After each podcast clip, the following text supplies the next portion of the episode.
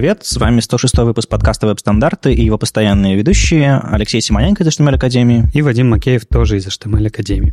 Сегодня у нас в гостях Алекс Могилевский. Привет, Алекс. Привет. Из Яндекса. Завтра он выступит с открывающим докладом на веб-стандартах на Web Standard Days в Москве и расскажет про то, как делают стандарты.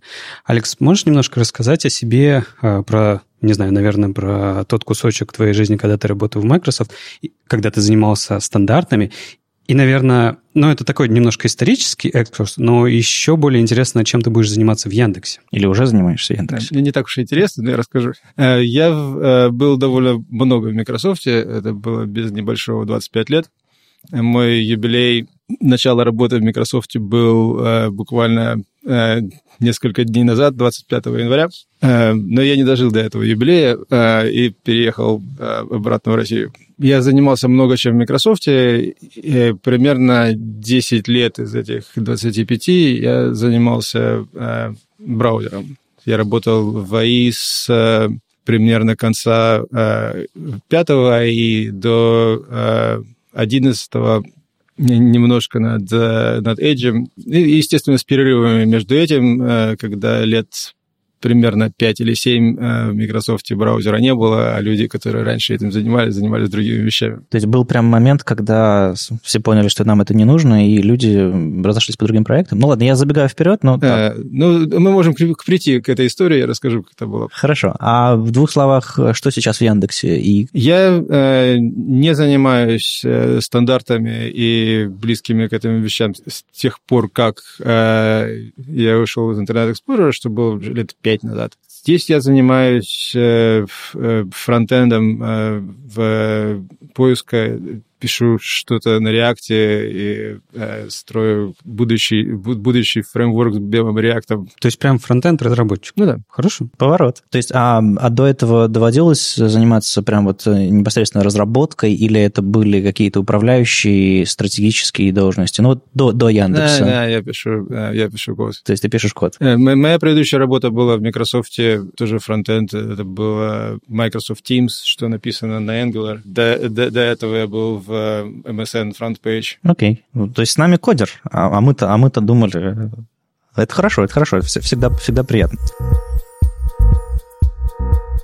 А давайте тогда мы традиционно немножко поговорим про события, которые происходят у нас в русскоязычном фронтенде, а потом вернемся к новостям и всем остальным историям, которые у Алекса, я думаю, накопилось прилично. Мы готовы вам подарить билет на Амстердам GS, который пройдет 1 июня. Мы придумали, как это сделать наконец-то, вы просто напишите нам на VST Web Standards.ru, ну, почта подробнее будет э, в шоу-ноутах, с темой Amsterdam.js, и мы выберем случайное письмо и отдадим вам билет. Так что если вы собирались в Амстердам, у вас будет отличный повод. А, или просто, не знаю, может быть, мы вас спровоцируем просто съездить туда. Это делает, на самом деле, русскоязычное сообщество в Амстердаме, как и многие другие движухи э, там. А, так что вы увидите много знакомых лиц там, скорее всего. В Новосибирске 13 февраля пройдет JS Party. А, насколько я знаю, это пройдет в, этом, в Академии в этом, в их... В Академгородке, говори нормально. Ой, извините, да, в Академгородке пройдет. В общем-то, впервые там... Чего это может так называться? Ну да, я просто сленгом, сленгом.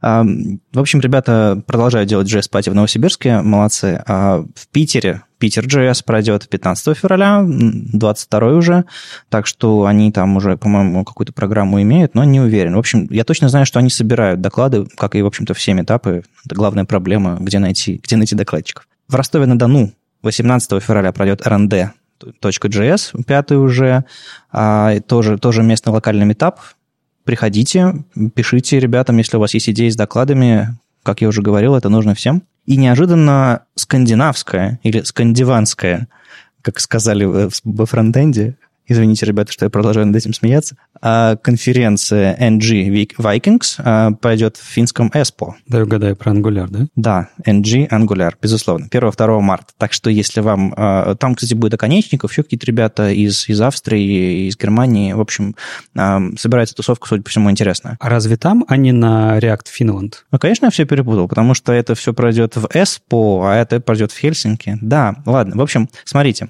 В Финляндии 1-2 марта NG Vikings в ESPO, а 24-26 апреля React Finland в Хельсинки.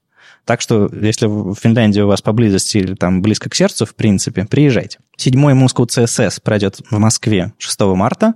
Собственно, чистой, чистой воды JS, а, как и в Питере, так и в Москве проходят эти два метапа. И еще у нас есть новость про, про Киев. JS Fest, такая конференция я слышал ее, по-моему, в прошлом году она тоже была, и, в общем-то, в этом году они возвращаются 30-31 марта, и там с гастролями. С гастролями Крокфорд. Ну, и я только хотел спросить тебя, что неужели Крокфорд пошел по рукам?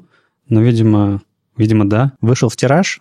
Я не знаю, ну, видимо, зовут, приезжает. Нет, наверное, он просто Европу, Америку отколесил, поехали в более удаленные точки мира. Э, может быть, но там, то, там тоже будет Гарри Робертс с тем же докладом, который был на Минск CSS, CSS к Минск JS, точнее, еще кто-то будет. Ну, то есть там, там какие-то ребята с знакомыми лицами есть. Вроде бы, вроде бы должно быть интересно. Алекс, а ты когда работал в Microsoft, ты жил в Сиэтле или в Сиэтле. В Сиэтле. А там вообще сильное, сильное движение комьюнити? Было ли вообще какое-то комьюнити местное, локальное, которое а, пыталось, я не знаю, встречаться с друг другом, то есть фронтендерское, да? А, встречаться с друг другом, рассказывать друг другу какие-то вещи, метапы может проводить, или какие-то конференции? Или как это все там? Э, мне кажется, что в России это гораздо на более высоком уровне. Э, люди там, в принципе, ездят на конференции, такие вещи, как конференции, есть. Э, но это как-то более формально. Э, так вот, чтобы люди собрались э, выпить пиво и поговорить про веб-стандарты, я про такое никогда не слышал. Ну, кроме как, собственно, на конференции в WSRC, э, где это случается. Так, чтобы дома не приходило в голову. Не, ну сейчас есть какое-то движение по американским там городам, там, восточно-западное побережье, какие-то метапы, вот прям вот легкие такие, на один вечер собраться с тремя-четырьмя докладами, они там происходят то там, то сям, то есть я как-то более-менее слышу про сообщество. Но, насколько я знаю, это все веяние скорее последнего времени, а, чем, чем, чем какое-то длительное. А ты давно уехал из, из Штатов? В октябре. А, в октябре, то есть ты еще свеж а, в этом смысле. Да. А, и как Россия э, принимает? Ой, холодно у вас. Это, это факт. Ну ничего, зима скоро закончится. Мы все верим в это.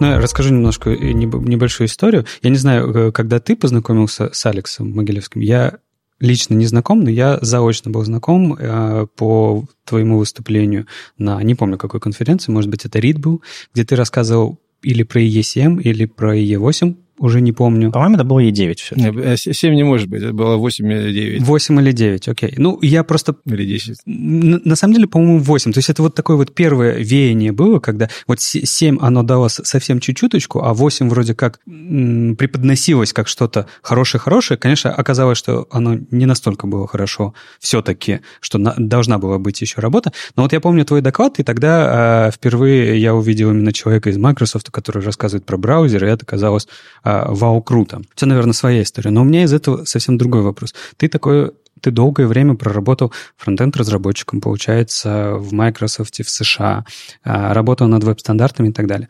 Ты жил в США, работал на большую компанию, а, все было хорошо. И это, в принципе, мечта у очень многих разработчиков, живущих в России. Но тут ты берешь и приезжаешь из США в Россию работать в меньшую компанию. Яндекс, да, конечно же, она местная, хорошая, крутая и так далее, но в меньшую.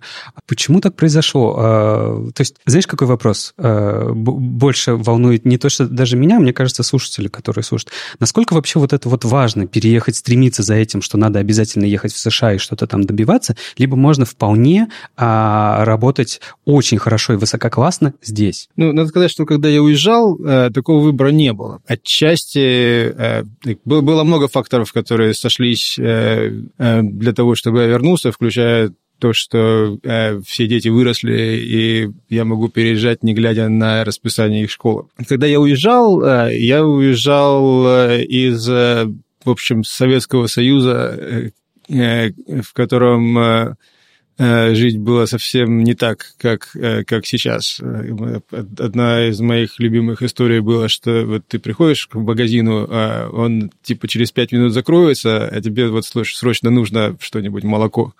А тебя уже э, оттуда выгонят э, и ничего не, пропаду, не продадут. А вот в Америке как-то более э, здравый смысл там в обществе. Ты приходишь к уже закрытому магазину и говоришь, что вот молоко надо срочно, и, и получится. Это очень, очень, очень сильно преувеличено, но где-то так было, когда я уезжал. А сейчас я вижу, что здесь люди друг к другу относятся гораздо более дружелюбно, в общем, примерно как во всем мире, а не как в Советском Союзе было. Но мы чему-то научились, да. Главное, в общем-то, э, почему не было выбора, то, что в России не было такой работы, как, как вот в, Яндексе или в Microsoft. То есть, если ты хочешь заниматься серьезным программированием, конкретно серьезно, тебе нужно либо открыть свою маленькую компанию, либо ехать на Запад. Из 25 лет после того, как я уехал, первые, наверное, 15, э, это было так. Надо, надо поехать э, на Запад, чтобы заниматься чем-то интересным. Но поскольку, э, поскольку у меня не было никогда в жизни возможности заниматься чем-нибудь интересным, интересным в России, это всегда было интересно как концепция. Ну, а как только у тебя появилась такая возможность, как только... Я не знаю, как это произошло, это на самом деле не важно. Вот Яндекс тебе предложил работу. Ты прямо сразу согласился, либо это просто долгая история, была, которая просто постепенно ты к этому пришел. Ну, вот ты говоришь про детей. Я очень хорошо понимаю, меня только свежий ребенок, если можно так сказать. Поэтому я к нему сейчас очень привязан. Но да, это, наверное, сильный аргумент про привязанность к детям. Но э, в целом ты вот быстро согласился на это или раз, размышлял? Ну, надо сказать, что я согласился довольно быстро, а, потому что именно а, это как-то совпало. Моя младшая дочь закончила школу в, этим летом, и вот этим же летом я получил, типа, осенью я получил приглашение из Яндекса. В общем-то, может быть, в связи с тем, что э, дети выросли, у меня была мысль поехать э, пожить в какую-нибудь страну, которая не Америка. Я, я не собирался ехать обратно в Россию, но вот получилось так, что э, Россия. Окей, okay. ну в этом что-то есть, уже какой-то бэкграунд есть. Есть, во-первых, наверное, интерес, что здесь изменилось за, эти, за это время. Ну, вообще, Яндекс очень интересное место. Э, э, я, я, я проработал мне, немножко в Яндексе. Мне, я не, надо, не надо об этом рассказывать. Да, да, да. Нет, для меня просто, знаешь, складывается э, очень медленно складывающийся пазл, что э, люди как-то почему-то возвращаются, у, у, у, уехавшие люди потихонечку возвращаются в Россию. Вот я знаю, Вадим Макеев вернулся из э, Норвегии, э, Алекс Могилевский вернулся из США. Может быть, это будет каким-то таким новым трендом? Я не знаю. Слушай, ну, ну то, что я съездил на пару лет и, и вернулся, это я просто... У меня был затянулся отпуск э, в норвежских фьордах, а это, это ну, другая история. Я, я смотрю это так. Если э, в Америке встречаешь француза, э, который живет в Америке, почему вот он француз, э, а не живет во Франции? С ним, наверное, что-то не так. Из того, что я вижу э, сейчас э, здесь и в, в, технич... в техническом комьюнити, мне кажется, что мы еще не на такой э, стадии, что вот если русский программист не живет в России, наверное, с ним что-то не так. Э, но э, как бы в будущем это должно быть э, просто... У нас есть глобальная профессия. Уже... IT пом- помогает, по крайней мере, передвигаться по миру гораздо свободнее, чем многие другие профессии. Ну хорошо, к новостям, да, я вас замучил немножко. Да, IT, на... фронтенд. Да, окей. Тут вышла статья, э, фронтенд это не боль, фронтенд это не больно, ну, где больно, там и боль, да. А, и, по-моему, она прекрасная. Я вот давно не читал таких прекрасных статей. Вот э, именно э, по моим ощущениям, то есть очень многое легло на те же самые измышления, которые у меня были в голове, про то, а, кем ты на самом деле должен быть, когда работаешь фронтендером, а не кем ты э, считаешь, что ты должен быть. Потому что почему-то очень большинство фронтендеров, кодеров э, думают, что они тут пришли писать код, и, в принципе, им на все остальное должно быть пофиг. Не, ну есть даже такое понятие кодер. Кодер пишет код. И совершенно неважно, для чего он пишет код. Это забавный миф. И этот момент меня тоже всегда бесил. Меня бесило, когда, э, собственно, наемные Э, фронтендеры э, думают о том, что я должен писать только код, когда говорят только о том, какой код хороший или плохой, красивый или некрасивый, насколько разработчику удобно жить с этой экосистемой кода, которую он создал. То есть, чтобы там все лежало на своих местах, что вот тут вот это, тут это, чтобы прямо ты такой приходишь на работу, садишься и так, знаешь, как будто бы мое, и, и, и, и сидишь и наслаждаешься этим, по чуть-чуть внося какие-то усовершенствования. Знаешь, как будто вот ты скульптуру годами Не, ну смотри, делаешь. ты сейчас немножко доводишь до абсурда. Конечно. А, я имею в виду, что неужели ни у кого не было ощущения прямо физической боли, когда код, который вы написали, выбрасывают, не используя его, не показав никому, не использовав его по назначению. Именно физической боли. Ну, все, Физи- физической ты, боли. Ты, ты Первые несколько раз.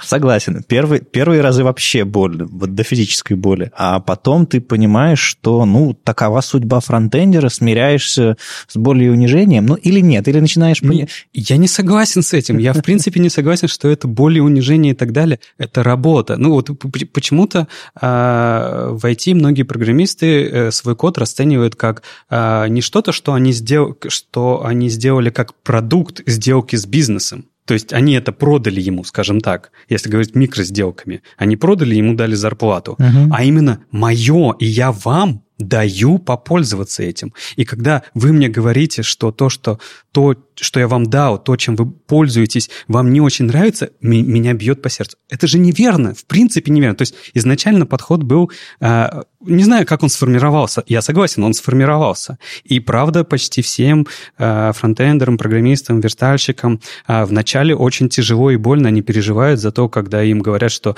э, вот здесь вот чуть-чуточку не так и нужно доработать. Хотя это ведь абсолютно нормальный момент, потому что есть заказчик, либо бизнес, либо внешний, неважно. А ему нужна была какая-то фича. Он нанял себе человека для реализации этой фичи. И вот в какой-то момент коммуникации происходит странное что-то. Потому что вдруг а, фронтендер считает, что этот код — это мое лучшее изобретение, и он должен жить только в таком виде и ни в каком другом. Вот э- это ошибка такая, заблуждение какое-то. Ну, в общем, да, фронтенд это не больно, это такой сборник э, советов э, фронтендерам, э, как им воспринимать собственную работу, в чем, собственно, суть их работы, в том, чтобы решать задачи бизнеса и задачи проекта в более узком смысле. И, собственно, советы, что нужно делать, чтобы быть лучшим в этом, в этом деле. То есть очень часто звучит фраза «перестать ныть», например, о том, что что-то не получается и так далее. Учиться новым вещам, уметь договариваться, переговариваться с э, ну, участвовать в переговорах, собственно, со, со своими коллегами, с бизнесом, с дизайнерами. В общем, довольно-таки э, широкая и интересная, интересная работа, но я, я не очень понимаю, кого они пытаются сделать из фронтендера в конечном итоге. То есть владельца бизнеса практически, если все эти нав- навыки сложить. Мне нужно прочитать эту статью, но судя по всему, потому что вы рассказываете, это, скорее всего, э, написано человеком, который не фронтендер, для других людей, которые не фронтендеры, которым пришлось стать фронтендерами, и им от этого очень больно. Может быть. Э, Я, я как бы привык э, уже давно относиться к выброшенному коду, вот если, если мне удалось какой-нибудь код выбросить, или даже если это мой, то это радость. Это вот, это вот счастье, что э, кода стало меньше, а все еще работает. Не, а он еще ни разу не был использован. Вот Не, ну, проект, ну, не, так, э, проект не увидел свет. Вот этот момент. Я помню, я помню свои очень неприятные Ну, впечатления. ну, ну, поводу. такая, такая жизнь, нас вещи меняются. Вот если, э, вот если бы мы были не фронтендерами, вот если бы мы писали что-нибудь по алгоритму, у нас есть э, протокол, стандарт, спецификация, какой-то API, который нужно написать. У нас вот мы э, делаем вот этот API с этим протоколом. Если это получилось, то это не может быть неправильно. Это математически Ну, доказываем, да, да. Что, что правильно. Выбрасывать этот код не имеет никакого смысла. Если мы привыкли к такой ситуации, то, конечно, будет болезненно работать в фронтенде, где сначала получается, появляется код, а потом спек. Ну, то есть сначала получается, появляется прототип, выбрасывается, еще один прототип выбрасывается. Ну, Ну, да, да, такая да. жизнь, когда мы, а, мы уже не можем заранее знать, что мы сделаем. Это же фронтенд. Ну, да, да. Хотя вообще-то, по-моему, нужно уже фронтенд подвести к той идее, где стандарты являются, правда, стандартами. Ну, в в смысле, вот как с реализацией и как с имплементацией чего-то, какого-нибудь протокола или чего-то, чего-то похожего. Там же вот все четко. Ты должен э, реализовать такую-то спеку. Вот так и так. Там нет никакого творчества. А вот фронтендеры все норовят творчеством заняться. Типа, вот эта задача была решена уже сто 500 раз, но я ее переизобрету. А, а как же прогресс? А Откуда это, он э, берется? Согласен, прогресс это очень важно, но и мне почему-то не кажется, что в данном случае это вопрос прогресса. Ну, ты опять сейчас скажешь, про- прогресс за счет бизнеса и все остальное. Нет, я, я на самом деле считаю, что это прекрасная статья, но почему-то в ней есть одна главная ошибка. Здесь написано фронтенд это не больно, но слово фронтенд неверное. Оно на самом деле не только для фронтенда. Оно легко подходит и для бэкэнда, подходит и для любых других похожих специальностей, потому что все, все навыки, про которые там говорят, это умение обсуждать и общаться о задаче с командой и со стейкхолдером. Это логично почти для очень многих профессии. Это и правда нужный навык. А нормально относиться к обратной связи. Это нормальный навык. То есть это, знаешь, это навыки зрелого работника. В любой отрасли. В любой отрасли. Это нормальные навыки, ими, ими нужно уметь пользоваться, и они должны присутствовать. Конечно, если ты только ворвался во фронтенд, э, я не знаю, только что закончил школу, прошел какие-нибудь курсы, я не знаю, в какой-нибудь академии, и уже ворвался в на супер крутую зарплату, потому что ты знаешь, что тут платят только гигантские деньги, чтобы верстать что-то на бутстрапе. И, конечно, тебе больно. Да, вначале тебе больно, но То есть, потом по сути, все проходит. статья про взросление. Ну, мне кажется, что да, потому что я ее, когда прочитал, я не узнал для себя ничего нового, но я просто подчерк, подчерпнул для, для себя свои же мысли, которые давным-давно, к которым давным-давно пришел. Да, возможно, это про взросление. Но, видимо, видимо, то, что приходит после 30, выражено в этой статье или что? Я не понимаю. Я не знаю. И не я же автор. Давай позовем автора и спросим. Ну, на самом деле, э, Саша Беспоясов, Андрей Романов и э, Вадим Юмадилов, собственно, авторы этого всего длинного и такого длинного труда про взросление, фронтендера в частности. А, я бы их, честно говоря, позвал поболтать об этом, потому что вещь, эта штука не оставила никого э, равнодушными среди читателей наших там пабликов соцсетей, потому что, ну, правда, она такая дискуссионная, она честно говоря, если убрать из нее слово фронтенд, заменить ее чем угодно, или вообще просто убрать и сказать про жизнь, она, в общем-то, будет достаточно ценна и справедлива в этом смысле тоже. Так что ребятам спасибо за, за, за, за повод подумать, и можем с вами как-нибудь об этом поговорить, про взросление это. Не, ну это естественный процесс, поэтому тут все честно и хорошо. Поэтому... А так как тут, видимо, собрались все взрослые и, и уже опытные разработчики, то, видимо, все прекрасно понимают все э, задачи. Вот, Алекс, ты же подтвердишь, что, наверное,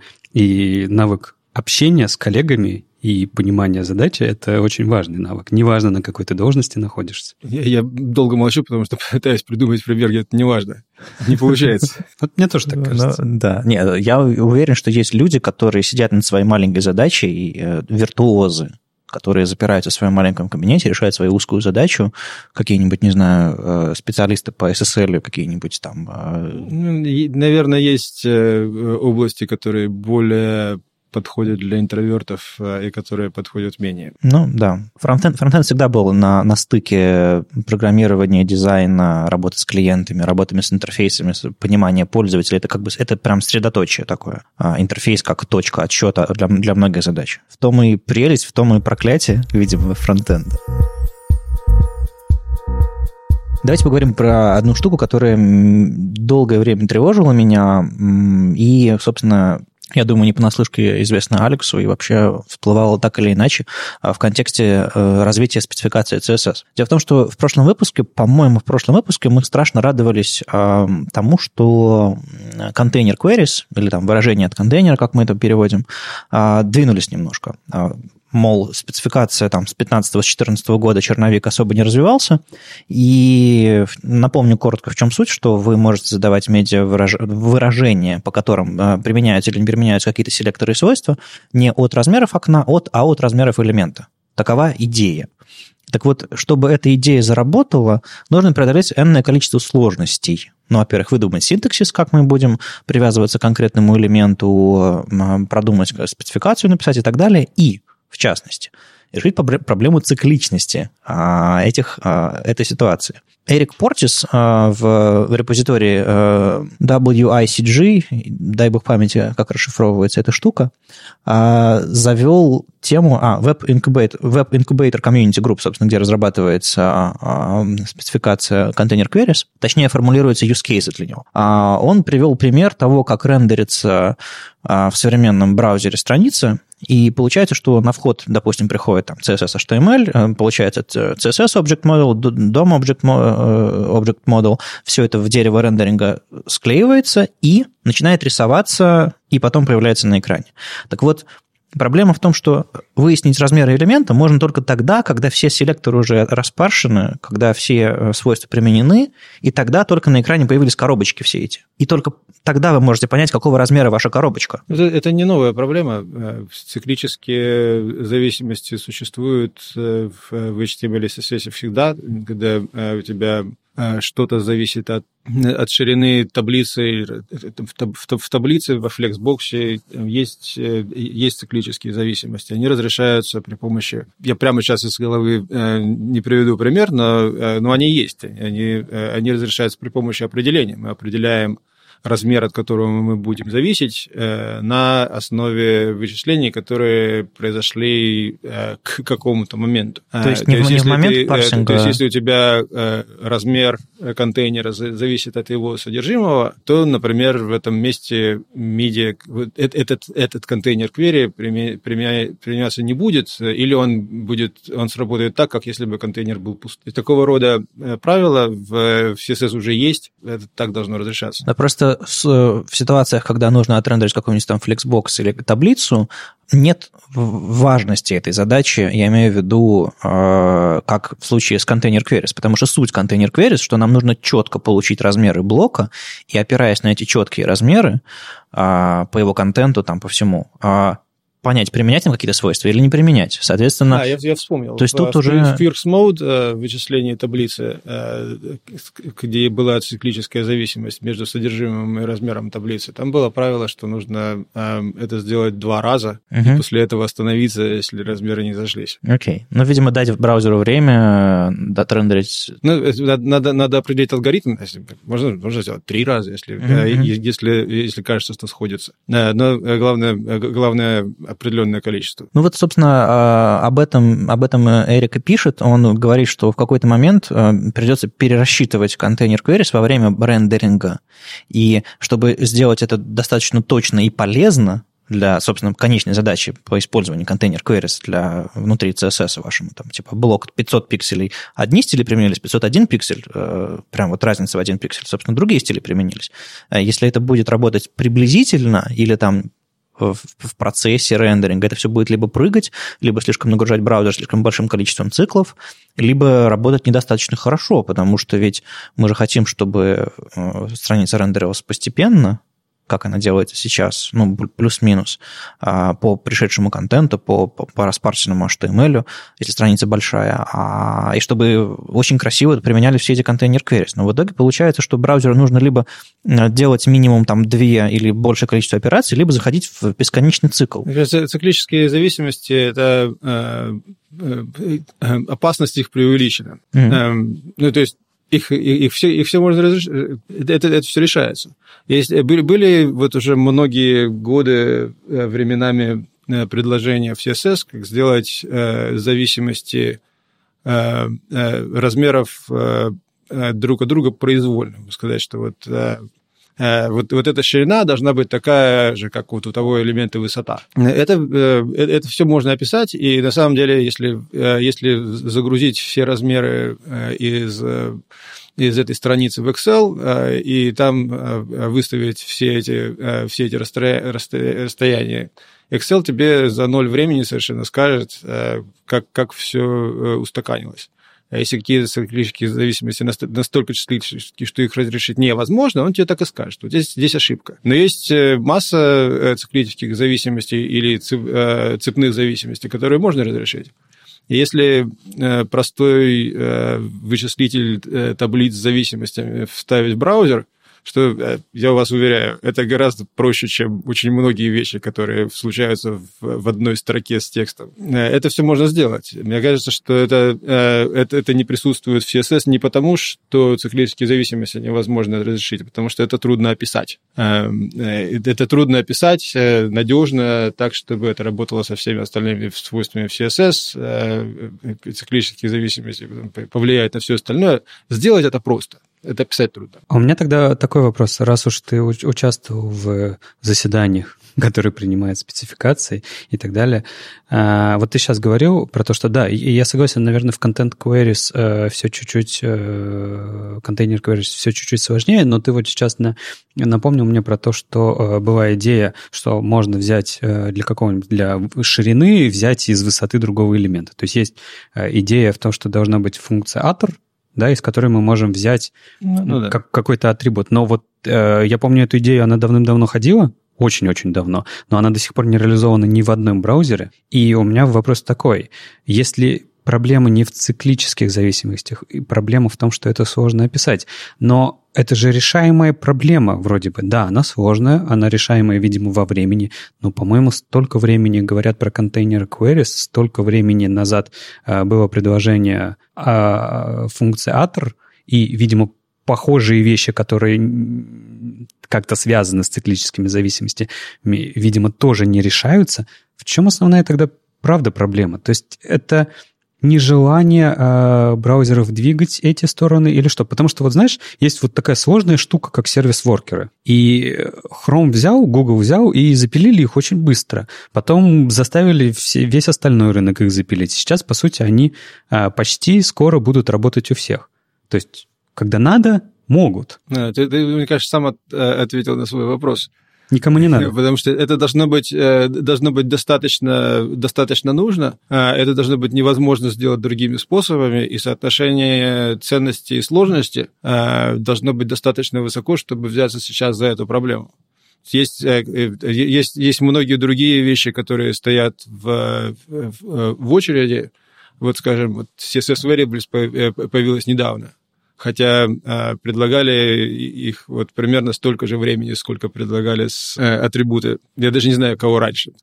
Про сложность CSS Variable завтра, кстати, Рома Доварнов расскажет. Он как раз занима, занимается парсингом CSS и как бы построением всяких синтаксических деревьев на его основе. И там с, с этими переменными все очень, очень они как бы синтаксически очень, по-моему, усложнили все, потому что содержимое переменной может быть практически любым символом, и там можно вообще все, все что угодно туда засовывать. Это, по-моему, первое место в CSS, где можно творить вообще все, что угодно. Я предупреждал, что я не слежу за новейшими. Э, да, да, да. Я, я имею в виду, что Ром, Ром, Ром разобрался и поролся. А я хотел как раз еще немножко про сервис-ворки рассказать.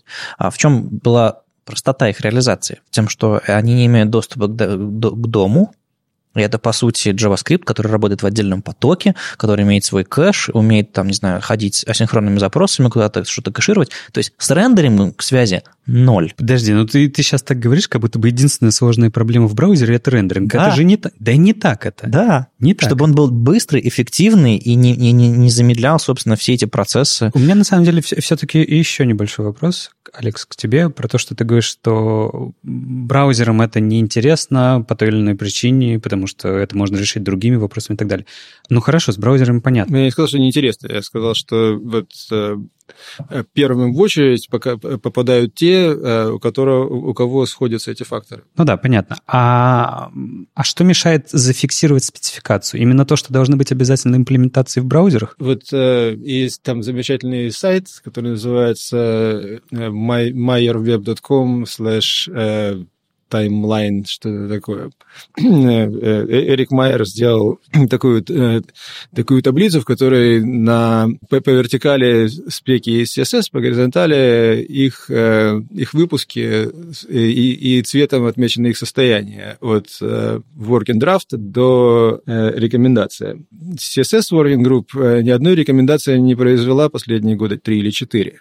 Количество работы, которые требуются для того, чтобы перевести Э, для того, чтобы сделать, сделать нормальный спек, э, который включает анализ э, того, как это совместимо со всеми остальными существующими спеками, включая те, те, теми, которые только начинают, находятся в работе. Очень подробное описание всех алгоритмов и чтобы это стало стандартом, это должно включать тест-сьют, ну, на самом деле, чтобы это стало стандартом, вот уже конкретно стандартом, мне кажется, сейчас требуется две независимых имплементации. Да, да. Э, выпустить э, working draft, это, в общем, ничего не стоит, но также, э, также это любой человек может самостоятельно это, это выпустить. Это, working draft – это не стандарт, это предложение. Это идея, да. То есть, по сути, выходит из-за того, что HTML и CSS, они растут, пухнут, увеличивается в своих размерах, очень увеличивается количество контекста,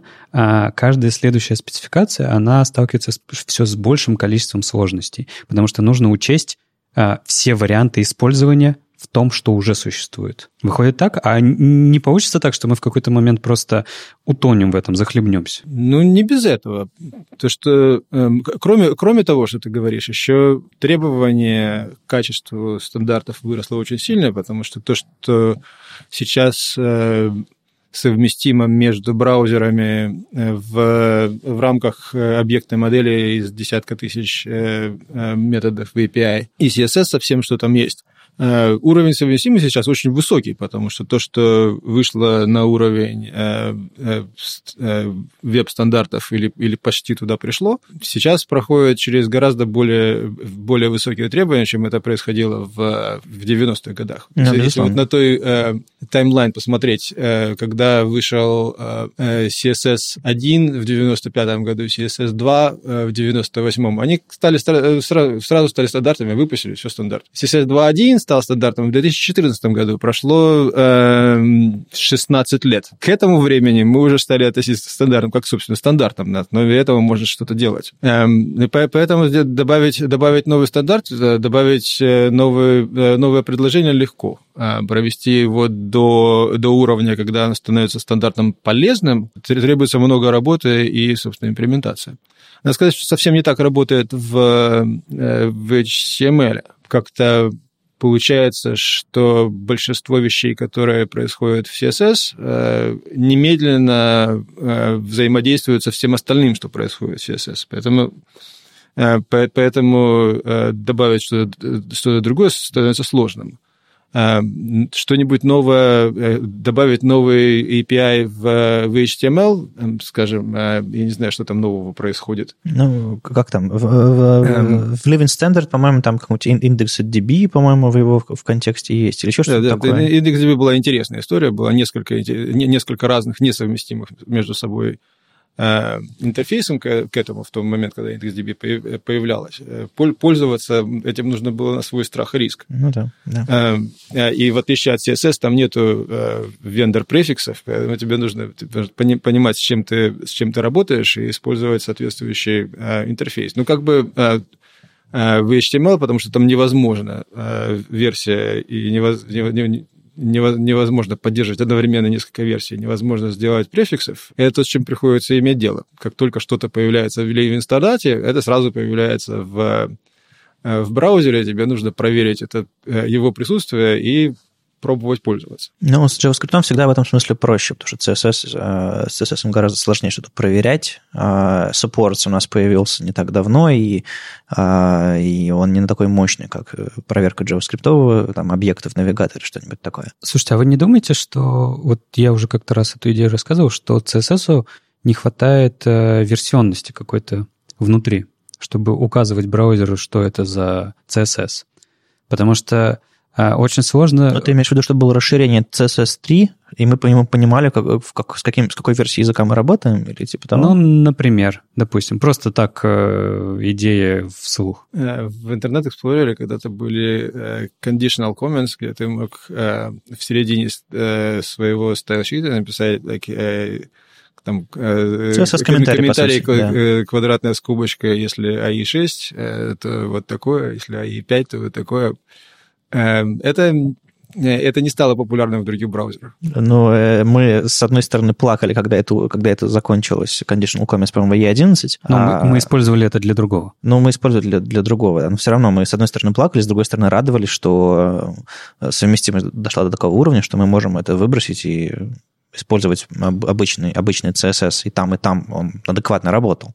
То есть, ну, все-таки, видимо, это, это, это уже хоженые грабли, к которым возвращаться не хочется. Не, я это больше к тому, что вот в JS есть все-таки версионность, и версии, в принципе, могут э, немного ломать обратную совместимость. И это имплементируется в браузерах. И пользуясь новыми версиями браузеров, твой код может, ну вот usestrict, например, когда-то был. Это... А, подожди, то есть ты имеешь в виду, если, допустим, отдать э, браузеру 95-го года производства ECMAScript какой-нибудь там шестой, э, современный, он, он э, его распарсить не сможет, он сломается, и это нормально, мы с этим живем. Да, он вообще работать не будет. Не то, что как в CSS. CSS он как? Он что смогу, сделаю, что не, не пойму, как бы, ладно, будь что будет. Ну, мне всегда эта модель в CSS нравилась. Типа, парсишь, парсишь, не понял, пропустил, парсишь летишь дальше. То есть это, это прекрасно же. Да, идея прекрасная. Я просто вот из, из, сейчас из обсуждения чувствую вот эту вот всю накапливающуюся сложность имплементации новых спецификаций. И, может быть, а, как одно из решений это как-то дать возможность обратную совместимость как-то подкорачивать где-то, не знаю, каким способом. То есть уменьшать количество... Ну, наверное, в JavaScript так происходит, потому что другого способа нет. Там, э, там невозможно добавлять э, интересного, э, интересные возможности в языке без того, чтобы сломать не понимающие этого браузера.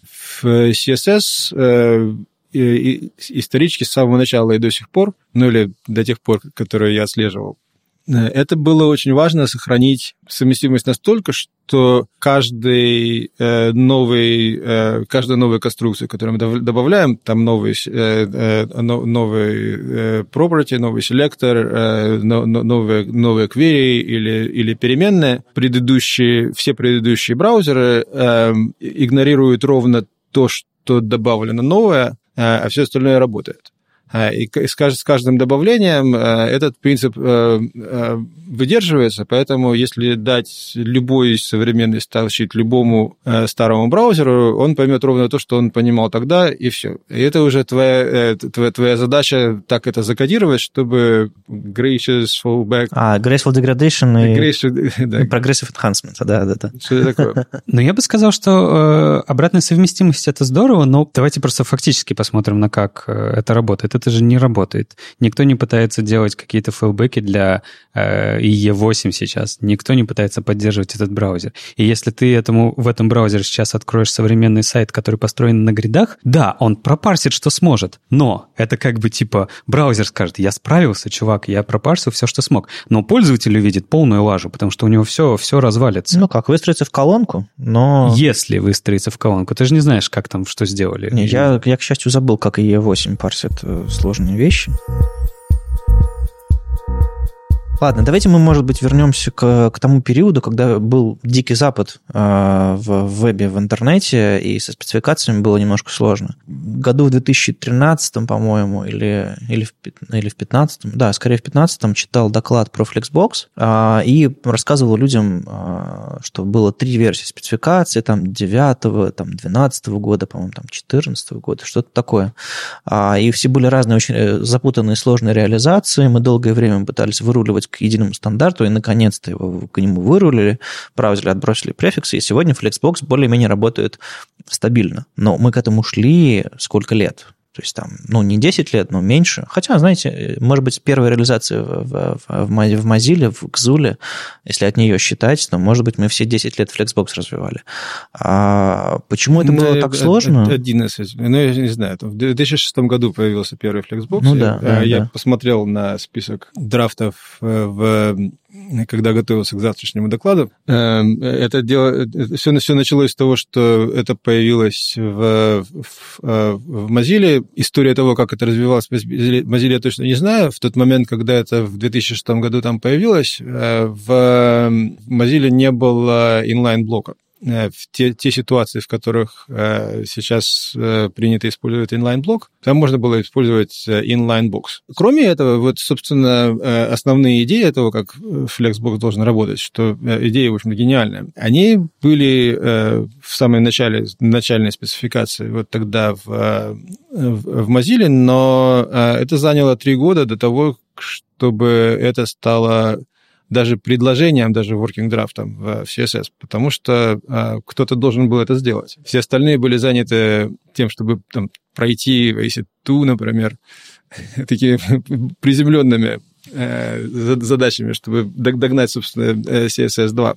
Поэтому в 2009 году, когда, когда уж нам CSS2 более, более-менее э, все, все догнали, ну, тогда вот появился, появилось уже предложение с Flexbox, чтобы сделать, сделать следующим, которое было переписано как минимум пять раз. Э, я, я посмотрел, сколько раз менялись, менялся состав атрибутов. Я нашел пять версий. Окей, okay, целых пять. Но я, а, я основных, видимо, на которых были серьезные серьезной реализации. Напомню, тогда насчитал три, но да. Ну, с, с реализациями, да. Я, я смотрел на версии, э, сколько раз переписывали этот документ. Э, э, несмотря на кажущуюся простоту, когда поверх алгоритма распределения свободного места ставятся ограничения с, с разными алгоритмами роста вверх и вниз, с разными ограничениями на каждый элемент, у которого может быть кроме начального размера и положительного отрицательного флекса еще и min-max, и все комбинации, комбинация этого должны, должны в определенной последовательности быть удовлетворены. Эм, и еще мы можем переносить Э, переносить вещи на другие струи. Ну, это, это эм, появилось это, уже да, потом, все, да. Все, все, все это сделать, все, э, все, все, все это сделать э, это требует время, чтобы, собственно, официальный алгоритм привести к стандарту. Flexbox еще не стандарт. Ну, то есть вопрос мой примерно такой. Что пошло не так, что это столько много времени заняло нам получить нормальный, стабильный флекс во всех браузерах? Слишком сложная спецификация мне была? Кажется, мне кажется, все нормально, это быстрее не бывает. А быстрее не бывает? Да, вот я тоже, как только ты задал этот вопрос, вопрос, или просто так и должно быть? А, как видишь, так и должно быть. Но хочется быстрее. мне, вот, мне, есть, мне, у меня есть ощущение, что с градами получилось побыстрее. Я имею в виду, была первая реализация в Internet Explorer, а потом, когда появилась вторая реализация, все закрутилось уже вот так, и типа 2-3 года, и у нас все получилось. А, видимо, потому что ну, первый, прошел пер, все... Первая реализация в, в АИ была тогда же, когда была первая реализация Flexbox в АИ. Это был АИ 10, угу, где, да. где было, э, было и то, и другое.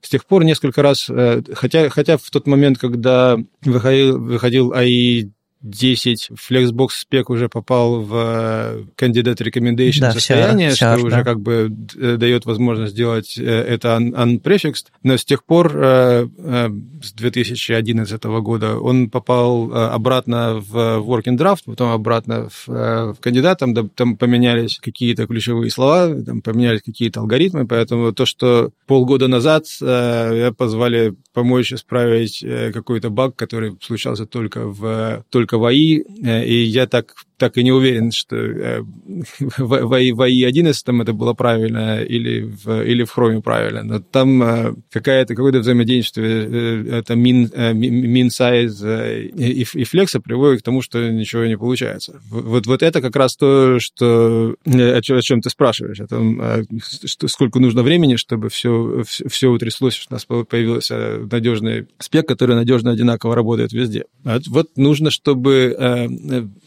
чтобы прошло ну, пару циклов, чтобы все это, все, все, все это исправить. Хорошо, я спрошу по-другому. А если бы у нас был один движок, который использовали все браузеры? То есть я бы не хотел, чтобы так было. Тогда бы стандарты были не нужны. Я бы хотел... Раньше знаешь, как было хорошо? Я бы не хотел, чтобы так было, но, предположим, у нас такая ситуация, де-факто, не знаю, случился э, Chrome 6, Google Chrome 6, условный, а, в котором пользуются 99% людей, э, тогда бы спецификации разрабатывались быстрее, внедрялись бы быстрее, стабильнее или, или нет? А, ну, мы были в этой ситуации, когда э, у Internet Explorer было 95% рынка, и в этот момент э, стандарты были совсем так особенно никому не нужны. То есть было наоборот, был отдельный Internet Explorer и отдельный стандарт. Ну и веб, веб был стартапом по ощущениям тогда. Ну да, то есть напоминать людям, что, что, как, э, что, что будет, э, э, если у вас будет только один браузер. Не, ну вопрос, вопрос скорее про спецификацию. Насколько бы а спецификация быстрее развивалась, если бы был всего один движок, была бы всего одна реализация. Допустим, это было, было бы много разных браузеров, но,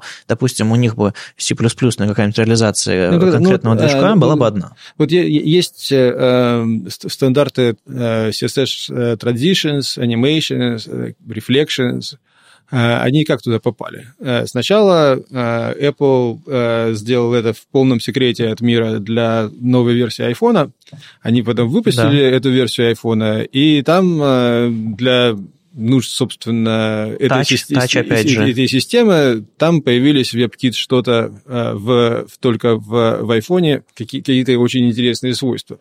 Э, на следующее собрание э, W3C э, люди из Apple приехали и принесли спецификацию и говорят, вот мы хотим это предложить в стандарт. И уехали. По-моему, прямо сейчас ничего не поменялось. Это, это в общем, тогда было принято не, не, самым, не самым лучшим образом. Они там что-то сделали, кинули через забор к нам тут, чтобы мы стандартизировали. А, а если, если будет действительно движок один, это так и будет происходить. Э, мы, мы что-то попробовали сделать, вот мы сделали. Э, вот, э, вот предложение. Стандартизировать ее совершенно незачем.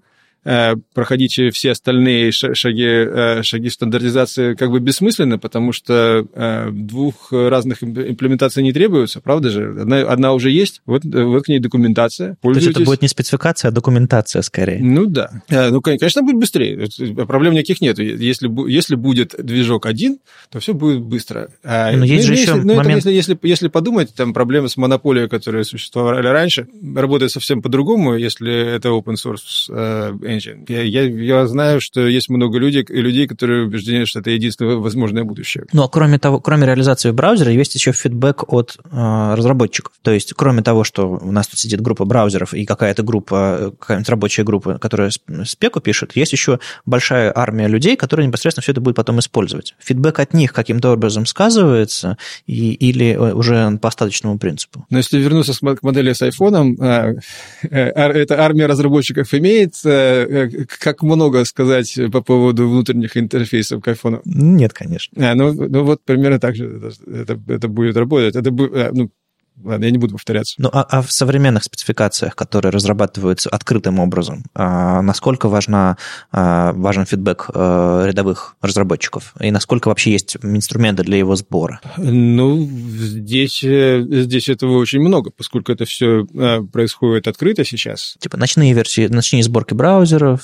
э, всякие канарейки. Я, я, я же не знаю, как, как обычно происходит, сначала происходит спек или сначала происходит прототип э, в ночной версии браузера, э, наверное, когда как. Ну, чаще всего, мне кажется, спека, но иногда между ними разница там два дня, поэтому... Просто иногда это спека у кого-то на Нет, компьютере. Скажем, скажем ну, такие да. вещи, как там CSS Regions, э, они сначала появились в виде, в виде предложения, поэтому потом это, это несколько раз, было какое-то количество итераций из этого. Угу. А потом появилось что-то в браузерах. А потом ушло из браузера. Потому что компания неопытно это предложила. Adobe хобби, да. Угу. Не, на самом деле, там, я, я, честно говоря, не знаю историю, как это ушло. Э, там, в, когда это появилось э, в Internet Explorer, это, это имплементировал я. Я, в общем, знаю плюсы и минусы того, что там, э, того, что там было. Я знаю, что эта штука ушла из хрома в итоге. То есть сейчас она просто выключена года полтора как? А, поэтому я знаю, некоторые, некоторые специально скачивают старую версию хрома, чтобы поиграть, поностальгировать, э, как регионы работают. Я, я, я не, не буду спекулировать, э,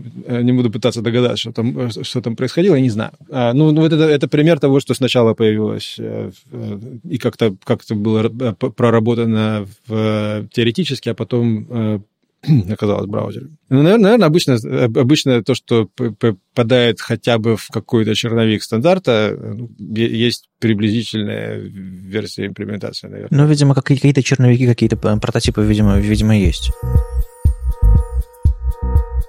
А давайте, раз уж мы э, упомянули про Apple и iOS, iPhone, мы немножко говорим про PWA, вот эту вот историю, как Apple очнулась и решила наверстать упущенное в этом, в этом направлении. Как ты думаешь, это они сами реализовали или все-таки ребята из Google к ним пришли и по старой доброй памяти общего движка им просто принесли? Вот не знаю. Мне кажется, они все-таки сами это сделали, но какие ими движут мотивы? Ладно, расскажи, что там Максимилиан написал. А Максимилиан просто потестировал бету и выкатил огромное количество э, того, что ему не понравилось в реализации сервис-воркеров и веб-манифеста на iOS, но я, честно говоря, эм, читая, знаешь, так как я, видимо, пользователь Safari, я не ощутил в этом фидбэке Максимилиана проблемы, потому что, во-первых, он бетой пользовался, во-вторых, там какие-то такие, знаешь, проблемы, что типа э, на iOS у ребят в PVA приложении иконка выглядит не так, как на андроиде.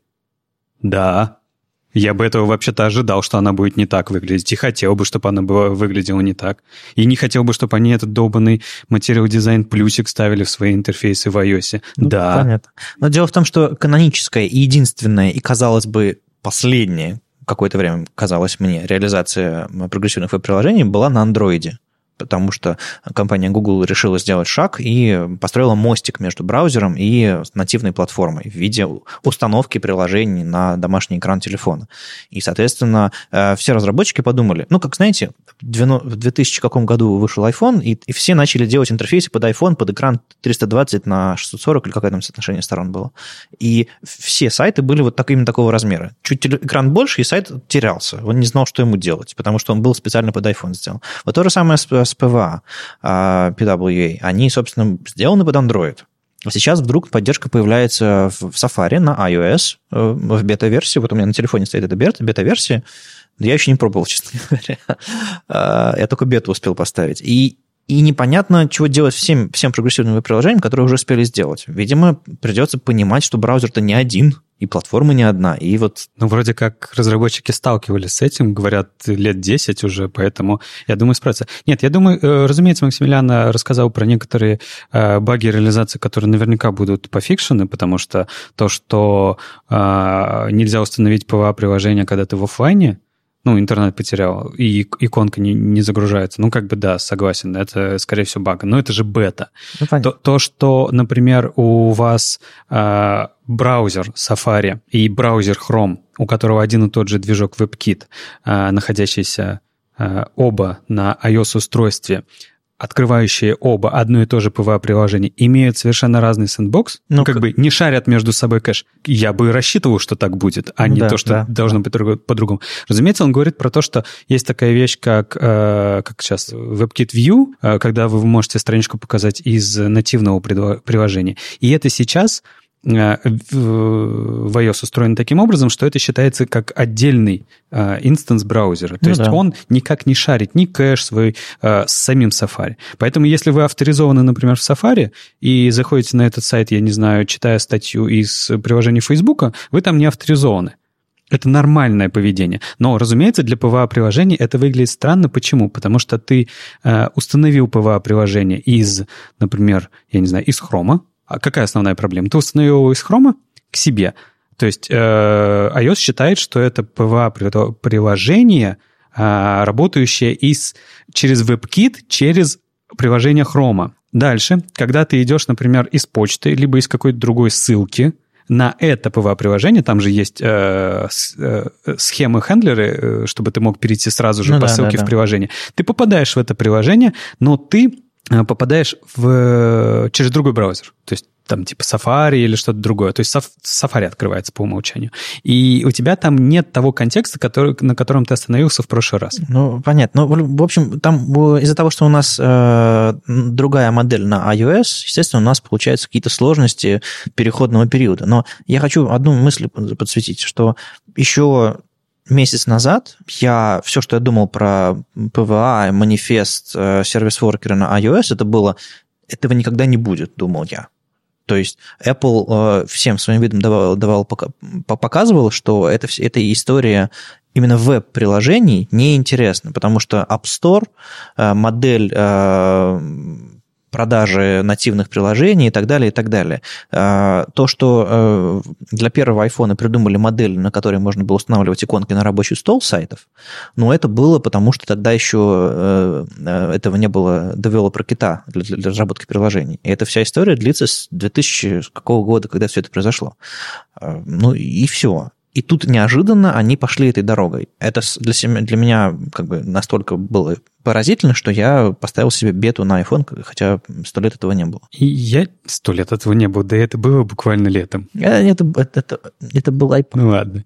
А, я, знаешь, а, если поспекулировать, вот Алекс недавно говорил, что он не будет спекулировать, а я предлагаю поспекулировать.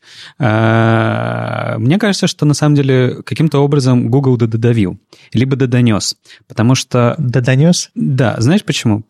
Ну вот э, в чем выгода Гугла не в том, чтобы а, в Safari появились сервис-воркеры. Им, я думаю, как бы абсолютно параллельно на то, что будет в браузере Safari. Но они хотят, чтобы в их браузере на всех платформах был одинаково работающие механизмы. И у них есть браузер Chrome на iOS. К сожалению, им приходится пользоваться не своим движком. Но маркетинговая составляющая это работает одинаково. Ты, когда всем рассказываешь о том, что в твоем браузере Chrome а, невероятно крутые офлайн а, сайты, ты можешь карты использовать в офлайне. Вообще-то люди не будут разбираться, это в Android или в iOS. Они ставят Chrome и пытаются пользоваться, а оно не работает. Это сказывается а, негативно. Поэтому, мне кажется, у Гугла прямая была заинтересованность в том, чтобы в WebKit появились э, сервис-воркеры и все остальное. Вот такие те спекуляции. Алекс? Мне кажется, что в свое время был Safari для Windows э, с э, той же самой мотивацией, чтобы все разработчики сайтов, которые что-то делают на Windows, чтобы они могли, могли протестировать ага. в Chrome, и чтобы это работало на Mac тоже, тоже, тоже хорошо. Но несмотря на такую, казалось бы, очень логичную мотивацию, Safari для Windows в какой-то мест, в момент исчез. Ну, они перестали поддерживать, но они продолжают, кстати, поддерживать iTunes для Windows, потому что, ну, момент, это другие деньги и другие вообще вопросы, я понимаю. А, да, да, то же самое. Откуда, откуда же еще уходил, уходил браузер с какой-то платформы? Что, что, что ж такое было? Internet Explorer уходил с Mac. А, ну, э, ну да, такое было. Э, ну а, а, Internet Explorer 5.3, по-моему, последний. Это была очень интересная вещь и для Mac. Очень э, талантливые ребята малюсенькой группы это поддерживали. Я помню Тантек Челик и еще какие-то ребята вокруг этого. Да, Тантек был там, и у него была команда человек из пяти, мне кажется. То есть они, они просто им поставили задачу портировать АИ для Mac, и они... Не, они ничего не портировали, они все написали. А, они переписали. Но это было в те времена, когда можно было написать новый браузер. За выходные выходные. Не за выходные, но э, они за какие-то э, невероятно... А я всегда... Они еще потом сделали браузер, эти же люди сделали браузеры на WPF. Был, был веб-браузер на Замле, который, который что-то... Ну, в общем, в общем как-то как работал. Но это не дошло до... Ну, это был момент, когда еще существовал на Маке э, там 5.3 или еще что какой-то версии. Как раз я-то примерно тогда пришел в профессию верстальщиком. И для меня всегда была огромной загадкой, почему настолько браузер с одной и той же иконкой от одной и той же компании настолько сильно отличаются. То есть прям вот очень сильно. А что, иконки были похожи? Ну, они, они изображали одну и ту же букву. Ладно. Но на Маке она такая светящаяся была в стиле Аква и все, все остальное. Я, я просто помню, что я ломал голову, и э, мне всегда казалось, что было что-то портировано, так или иначе. Но, видимо, видимо я был неправ. Вот теперь все разъяснилось. Окей. Ну ладно, я теперь понимаю, что сервис-воркер это, э, ну, вот сейчас Apple зарелизит свое поделие, в Microsoft выйдет 17 Edge, в котором сервис-воркеры появятся не за флагом, и, получается, сервис-воркеры будут работать везде. То есть это не вопрос PWA-приложения, это просто сама по себе технология сервис-воркера. Ну, офлайн, кэш, вот это вот все, прокси, прокси в отдельном потоке. Я, я почему сделал такую сноску? Потому что есть э, WebApp манифест, и его нету ни в Firefox, ни в Edge. Но по ощущениям они там и не нужны, потому что их же нет на мобильном. Ну, на десктопе было бы хорошо все фав-иконки, все, все, все закладочные иконки, все э, описания, все, все фоновые цвета вкладок, вообще всю метаинформацию про страницу. А Chrome разве тащит ее из веб-манифеста? По-моему, нет. Нет, Десктоп. нет, я имею в виду, что было бы классно иметь а. веб-манифест, поддержку и на десктопе, потому что это, эту информацию, метаинформацию про сайт э, не, не внутри каждой страницы в отдельном файле, в конфигурационном JSON-чике, было бы классно использовать в интерфейсах браузеров. И... Хотелось бы, да, я да. согласен согласен с тобой. Да. Ну, есть... Я к тому, что нам не обязательно для PWA-приложений э, ждать э, Edge и Firefox. А PWA всегда был хорош тем, что как вот этот вот зонтичный бренд, условный веб-приложений для веба хороших, э, он всегда был хорош тем, что у вас есть хороший сайт, этот хороший сайт можно сделать еще лучше, заставив его работать в офлайне, э, добавив к нему фоновую тему какую-то, возможность устанавливать иконки, возможность устанавливать в виде, в виде иконки, там, получить доступ к системным API и так далее. Но в основе всегда лежит хороший сайт. А хороший сайт работает в любом хорошем браузере, даже если там нет поддержки сервис-воркеров и манифест. У меня, знаешь, на самом деле есть еще один вопрос к Алексу, который я придержал наконец. А, я, как правильно понял, ты работал э, в Microsoft еще в то время, когда команда решала делать новый браузер, Edge. И в Microsoft я работал в это время. Но ты застал этот период? Э, нет. Э, то, тот процесс разветвления в AI и Edge, я так особенно... Ну, то я как бы со стороны это видел, я примерно понимаю логику. Ну, а как ты... Я думаю, что просто твоя логика, она будет гораздо более глубокой глубокой, чем наша, почему вдруг компания решила делать совершенно другой браузер? Вроде с нашей стороны понятно, потому что, ну, тот браузер какой-то был а, с родовыми какими-то травмами, которые никак не, получило, не получалось залечить, и казалось, что, ну, вот они просто решили а, сделать новый отдельный браузер, без этих родовых травм Нет, сразу у меня. Есть, у меня есть хороший пример. В России однажды милицию переименовали в полицию. Нет, это не тот пример. Э, если бы э, во время, во время существования милиции создали бы полицию, более лучшую. Параллельно. Альтернативную милицию.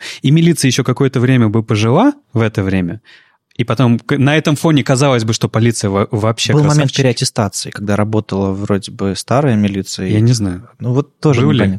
В общем, я к чему вел? Я к ну, тому, браузерам что... не выдают оружие, это немножечко, немножечко менее болезненно. Ну, я, я, к чему, я к чему вел, что э, можно сменить название, и было понятно, почему они оставили букву Е, но сказали Internet Explorer Edge, как бы маркетинг, бренд и все э, такое. Э, а не, что еще? Не, несколько вещей произошло э, в процессе от 2000 года до э, того времени, когда произошел Edge, э, случилось несколько вещей, которые, э, без которых это было бы невозможно. То есть вот тот, э, тот багаж в, в интернете, который накопился за время доминирования шестого АИ, если бы в тот момент, когда, когда появилась, появилась конкуренция и надо было сделать что-то, что-то, чтобы продвигать браузер вперед, если бы в этот момент Microsoft бы сделала то, что делали все остальные вокруг, и то, что делают они сейчас. Э, давайте э, сделаем браузер, который будет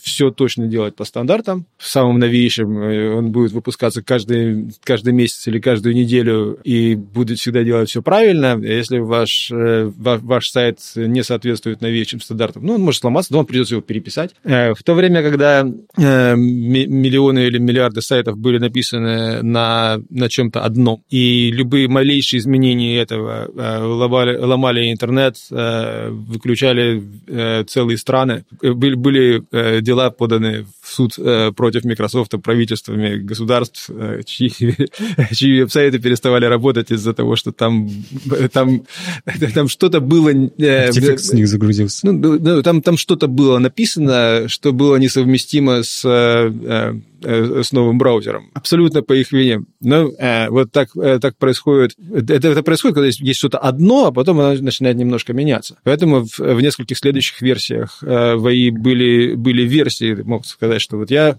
строю это для одного браузера, там, скажем, для 7 а, и когда у тебя будет АИ 97, э, э, ты, пожалуйста, ставь э, версию совместимую с этим, потому ну, что... Мы... В какой-то момент в Internet Explorer было несколько движков под капотом одновременно. Ну, То есть, нет, нет, движок там был всегда один. Нет, я имею в виду... Там был Quirks mode, разные... там АИ, АИ 5 мод, АИ 7, АИ 8, АИ 9. То есть каждый раз, когда произвели, произвелись изменения в ранее существующем чем-нибудь, Э, там, скажем, там, мы имеем алгоритм, там, скажем, в таблице, мы ставим это под ключ, э, который э, разделяет 7, 8, 9. Mm. А если мы добавляем флексблок, которого не было в i6, его не надо ставить под ключ, он типа вот новое. Ну, то есть ну, вот эта там, директива XUI Compatible, где можно было указать, какую версию да. браузера использовать да, прямо в то, сейчас. В то, в то время, когда было огромное количество сайтов, которые были написаны с bug compatible Э, с, с АИ 6 или, или 8, это было необходимо, это было, без этого было нельзя. Сейчас, когда интернет э, Explorer, там, в общем, э, не, не имеет более монополии и даже уже не в большинстве, следовать той модели, которая следуют все остальные браузеры, уже, уже просто. Но и, и вообще мир сейчас другой. Уже, уже, сейчас уже трудно себе представить, что кто-то написал веб-сайт, протестировал в чем-нибудь одном, и, и рассчитывает, что это будет вечно, э, вечно работать, э, как бы сейчас мир уже не тот. И сейчас, и сейчас уже Chrome, который, э, у которого есть преимущество в масштабах, это, это уже их проблема, чтобы э, новая версия Chrome не сломала существующие сайты. Эта боль перешла к другим людям. Edge э, уже может быть свободный новый браузер, который, который продолжает, который всегда, всегда делает самое новое. А, а И11 просто оставили, заморозили, чтобы, э, чтобы можно было старые, старые сайты открыть, если надо, и надеяться, что они не изменились. То есть произошел момент, когда решили, что текущая модель э, архитектуры браузера просто несовместима с более динамичным движением, с, с тем, чтобы развиваться так, как развиваются остальные ну, это браузеры. Это было несовместимо. Просто теперь э, э там, мир, э, мир изменилось доста- изменился достаточно, что это стало возможно. То есть была точка, в которой решили, что типа мы оставим совместимый, ну сейчас как на Windows 10, там совместимый и E11, в котором там ActiveX работает, чтобы а, всякий enterprise был доволен и мог а, все свои старые SharePoint... И, как мы поняли, и страны были довольны. И страны были довольны, да. А есть, собственно, прогрессивный Edge, который пока альтернативный, легкий, интересный и быстро, часто там 2-3 раза в год обновляется. То есть, судя по тому, что я понимаю, вот эта вот старая модель совместимости, она была огромной гирей на ноге Microsoft, которая мешала ну, очень ну, многому. Конечно. Окей, то есть э, обратная совместимость и ответственность перед миром, государствами, вот это была главная проблема. В продолжении разговора у Internet Explorer 6, правда, была просто чумовая популярность, все использовали его. Сейчас то же самое у Chrome, да. Но а, Internet Explorer за это время растратил невероятное свое преимущество. И оно ведь, он ведь растратил его не за раз, это же был долгий процесс. У меня вопрос вот какой. А, Microsoft старался каждый раз улучшать его 7, 8, 9, 10. И наверняка в планах выпуска этих версий была идея о том, что мы должны сделать что-то, чтобы мы прекратили терять популярность. Ты правильно сказал. Да, да еще был промежуток э, в 6 или 7 лет, когда Microsoft распустил команду браузеров, э, и между шестым и седьмым не произошло ничего. Если бы в это время э, Microsoft э, э, вкладывал столько сил только сейчас, чтобы улучшать шестую АИ, у Mozilla и WebKit было бы очень мало шансов догнать. Но так сложилось, что... Ну, собственно, как это еще могло сложиться? В то время, когда у тебя, у тебя, есть, у тебя есть браузер, который э, покрывает э, больше 90% рынка. Апдейтов, э, которые происходят онлайн, не существует. Браузеры устанавливаются на компьютер при помощи установки операционной системы на CD или приходят с компьютером. А, и никогда не апгрейдится, потому что ну, такого понятия вируса -то еще, еще, еще почти не существует. Э, многие из этих компьютеров э, там подключены через очень медленные модемы, э, так что они могут, в принципе, увидеть веб-сайт, а там загружать откуда-то идти самостоятельно соглашаться на обновление браузеров, этого не бывает. Ну, в общем, тогда, тогда обновление браузера на каждом данном компьютере мог, мог, происходить через годы или никогда. Э, если ты добавишь э, к новой версии браузера какое-нибудь э, новое свойство, оно станет доступным больше половины твоих кастомеров, ну, лет через пять. В такой, в такой атмосфере проводить какую-нибудь инновацию в, в, в браузере, в общем, не имеет никакого смысла. С каждой инновацией ты имеешь хороший шанс э, сломать веб немедленно, а получить пользу от этого э, ты сможешь через несколько версий всех продуктов, которые могут использоваться. Откуда взялись вот эти легкие браузеры типа Firefox, э, ну, потому что, ну, ну, произошло, что вот между, между 2000 годом и 2005 э, произошло очень большая революция в том, э, насколько стало легко что-то установить. То есть что-то э, там э, и там э, произошло большое количество вирусов, Э, и большое количество. Ну, они, они, конечно, не начали в 2000 году, но уже к 2000, 2010 э, уже, когда, э, ну, я не знаю, ну, скажем, поставим границу где-то в районе пятого, потому что уже в, в это время конкуренция появилась. Понятие, понятие регулярного апдейта и того, что что-то что новое может у людей достаточно быстро появиться, что имеет смысл сделать инновацию и сразу начать им пользоваться, вот, это, вот, вот за, за, это, за этот промежуток лет пять это изменилось, и там люди, которые принимали решение распустить АИ в 2000 2000 году, они пропустили такую возможность. Но мой вопрос все-таки немножко... У меня про... еще другие теории, но не обязательно так уже далеко углубляться в том, как это произошло. Мой вопрос немножко дальше во времени. Это когда уже появился Firefox, когда уже появлялся Chrome, а, когда уже был Internet Explorer 8, 9, то есть уже поняли все, что нужно этим заниматься, должно быть развитие и так далее.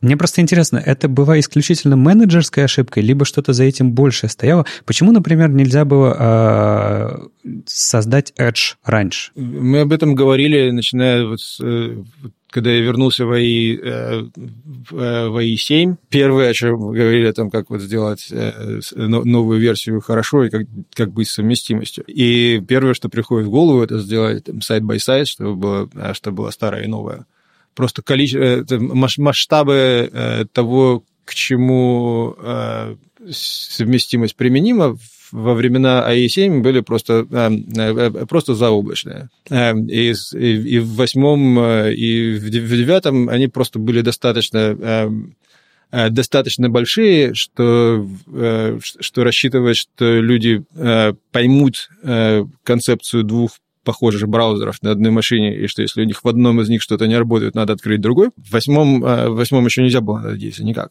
То есть где-то между, э, где-то вот между, э, между девятым э, и двенадцатым люди проделали большой, большой маркет research и решили, что вот в двенадцатом уже пора. У меня личное впечатление, я помню, что я очень скептически смотрел на IE7, IE8, а вот с 9 я поверил, что Microsoft снова интересно делать браузер, а, потому что там появилась поддержка SVG, по-моему, трансформы там, по-моему, появились, ну что-то что такое начало появляться, визуальное, интересное, не просто, а, не знаю, верстка перестала очень глупо ломаться, а чтобы там нужно было всяких там has э, layout включать. А я имею в виду, вот начали, начали новые вещи появляться. И вот прям вот новая надежда, и E9 а, для меня была. И я был страшно, страшно рад, что начали нанимать новых людей под э, переход на Edge, э, начали новые, новые как бы стратегии открытой разработки, там, голосование за фичи. А, то есть компа... это явно, что не просто поменяли Э, иконку и решили переписать движок сильно, форкнуть его и обратную совместимость убрать, а что-то внутри компании сильно поменялось. Это как-то связано с, не знаю, с новыми там директорами, с, там, с уходом Балмера, с приходом с кем-то еще. Ну, то есть мы немножко не об этом в этом подкасте говорим, но просто было понятно, хочется понять, это те же самые люди, которые угробили Internet Explorer, они же и подняли Edge, или все-таки пришло новое поколение? Э, это несколько вопросов. Чтобы, стал, чтобы появился Edge, нужно было компании поменяться? Или это просто были внешние какие-то эм, обстоятельства? Я, я, я не думаю. Я, а, как я говорил, что я уже немножко в стороне от этого, но я, я так примерно знаю людей, которые э, этим занимаются, и Internet Explorer, он всегда был обособленным э, островом, то есть хотя, хотя это вроде бы часть Windows, э, там все, включая организационную структуру, она как бы, э, как бы отдельная. У него есть, есть, есть отдельное, отдельное существование, там отдельные сроки, отдельные... Ну, то есть это отдельный есть, важный ну, продукт, типа офиса, Internet Explorer. Ну, то, есть, да. ага. то есть есть, есть многие вещи в Windows, которые сделаны, чтобы Internet Explorer работал, там, скажем, там парсер в Internet Explorer, это это, это не, э, не делается людям, людьми в Internet Explorer, это делается людьми в Visual Studio, которые умеют писать парсеры. Э, видео, э, многие вещи с графикой происходят не в команде Internet Explorer, а в команде, которая занимается графикой. Mm. Да, то есть в этом, в этом смысле там связь Internet Explorer с Windows очень глубокая. Но в смысле того, там, как, там, как, когда выходит следующий релиз Edge, как нужно, что еще нужно сделать, чтобы сделать браузер, мне кажется, в, в АИ очень большая автономия. А как это связано с теми, кто закрыл э, в 2000 году э, э, АИ после АИ-6? Ну, там, ну, какие, какие-то люди э, все еще в компании, наверное. Ну, там, Билл Гейтс уже ушел, это его решение было, в конце концов. в конце концов. Э. Но даже, даже, даже если бы нет, э, времена, время изменилось настолько, что дело не в том, что там другие люди, а в том, что, что в, этом, в этом мире по-другому нельзя. Как тебе кажется, я понимаю, что ты совершенно этим не занимаешься, но просто мнение внешнего человека, проработавшего немножко в Microsoft.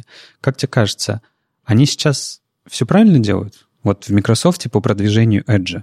Просто у Edge э, он выглядит хорошо, он выглядит свежо, они делают вроде как правильные шаги, э, работают э, очень открыто, дружелюбно, э, повернувшись к разработчикам, но у них все еще небольшой процент рынка.